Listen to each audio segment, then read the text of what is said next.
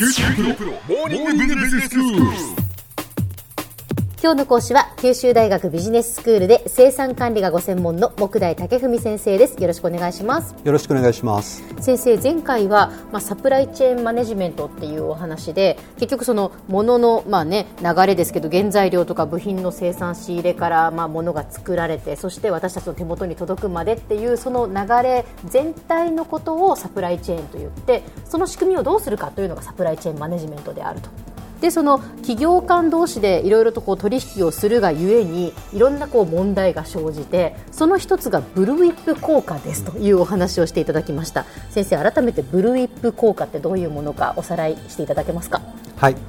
あのブルウィップ効果というのはサプライチェーンをこの需要の情報が遡っていく過程で注文のこの増減が増幅されて伝わっていく効果のことです、うんはいこのブルイップ効果が発生しますと注文量が大きく変動していって、まあ、安定的で効率的な生産活動がまあ妨げられるということが知られています、はい、お客さんが100欲しいというのを今度お店側はじゃあ110置こうってなって、うん、そのために今度発注をする段階でまたちょっと余裕を持たせてってちょっとずつちょっとずつこの増えていったり、はい、逆に減ったりっていう状況が起こるっていうことですよね。そうですね、はい、先生このブルーイップ効果ってなんでそうやって起こっていってしまうんでしょうか？はい物の流通っていうのは、いわゆるこう伝言ゲームに似てるんですね。はい、顧客が、えーまあ、発した需要情報が、小売店舗卸売業者メーカー部品メーカー原材料メーカーへと次々に伝達されて、まあ、いくわけです、うん、その過程で発注量が必要以上に膨らんだり逆にこうしぼんだり、うん、あるいは伝達が遅れたりということで需要情報がこう歪められていくわけなんですね。あの例えば酒屋さんですとかコンビニでのビールの販売を考えてみたいと思います、はい、ビールの販売量っていうのはまあ日々変化しますよね、うん、その中には予測できる変化もあれば予測が難しい変化もあります、うん、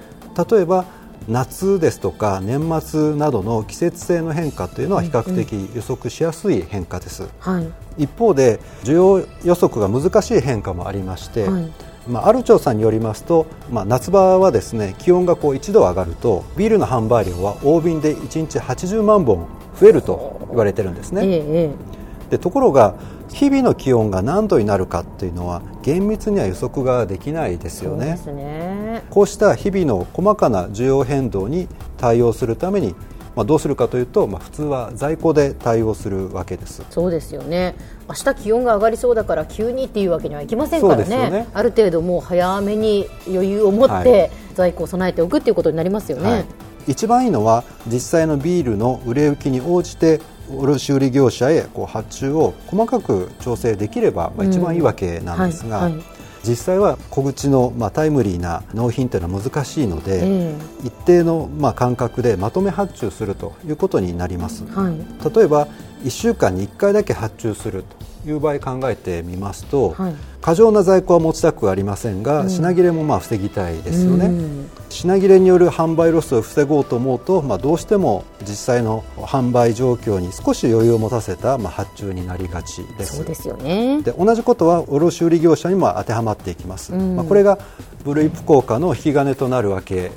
なんですね、はい、で過剰な発注を生む要因には他にもありまして、例えば受注をかけても納品までの時間がまあ長くなったらどうなるかと発注は週1回なんだけど納品は2週間後だとすると、うん、お店側は2週間後見越した発注をかけなければならなくなりますよね。で品切れを防ぐためにもやはり実際の、まあ、需要よりも多めの発注を仕掛けるという要因になってしまいます。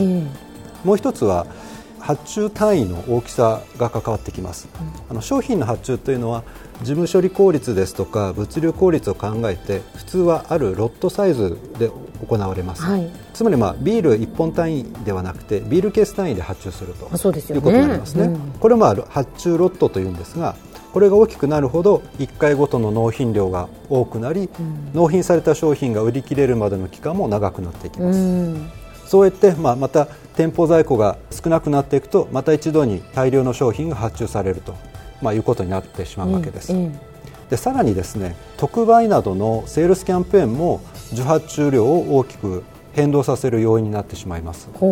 一時的に大きな売り上げをまあ得たとしてもですねその裏側では発注量が大幅にこう変動してしまって、うん、サプライチェーンに負荷をかけて、まあ、かえってコストアップになる恐れがあるんですねうんなるほどじゃあ先生もどうやってもうブルーイップ効果というのはやっぱりねそういろんなその原因で発生するというものですけれどもなるべくその抑えるためにどうしていったらいいんですか？はい。まあ一つ目にはですね、サプライチェーンの各段階での情報共有ということが重要になります。うん、でそこでいわゆる POS システムですとか、えー、VMI これはベンダー管理在庫と言います。こういったものそれから看板システムなどによって注文情報を企業の垣根を越えて共有して、うん、実際の需要に応じて生産納入できる体制を作ることが大切になってきます、はい、2つ目は納品のリードタイムの短縮と発注サイクルの縮小発注ロットサイズの縮小です、うん、必要な品を小口で高い頻度で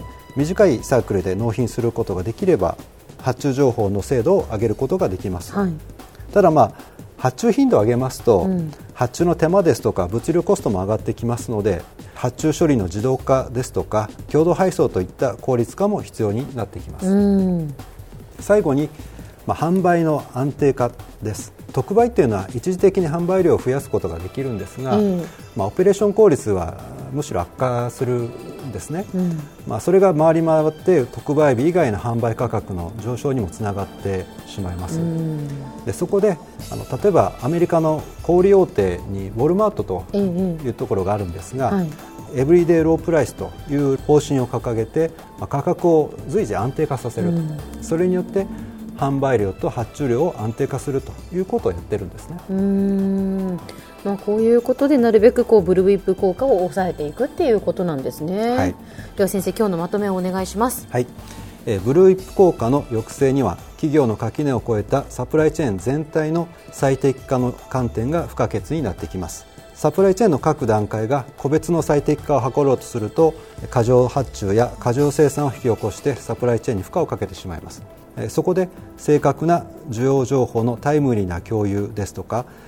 納入リードタイムの短縮化発注ロットサイズの縮小価格安定化による販売量の安定化といった対応が有効になってきます。今日の講師は九州大学ビジネススクールで生産管理がご専門の木大武文先生でした。どうもありがとうございました。ありがとうございました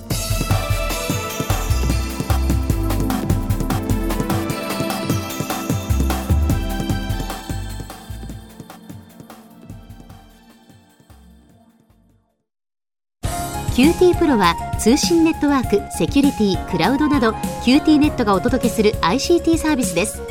九州中に展開した光ファイバー網を基盤に一番身近なビジネスパートナーとして九州の企業自治体の皆様をサポートします。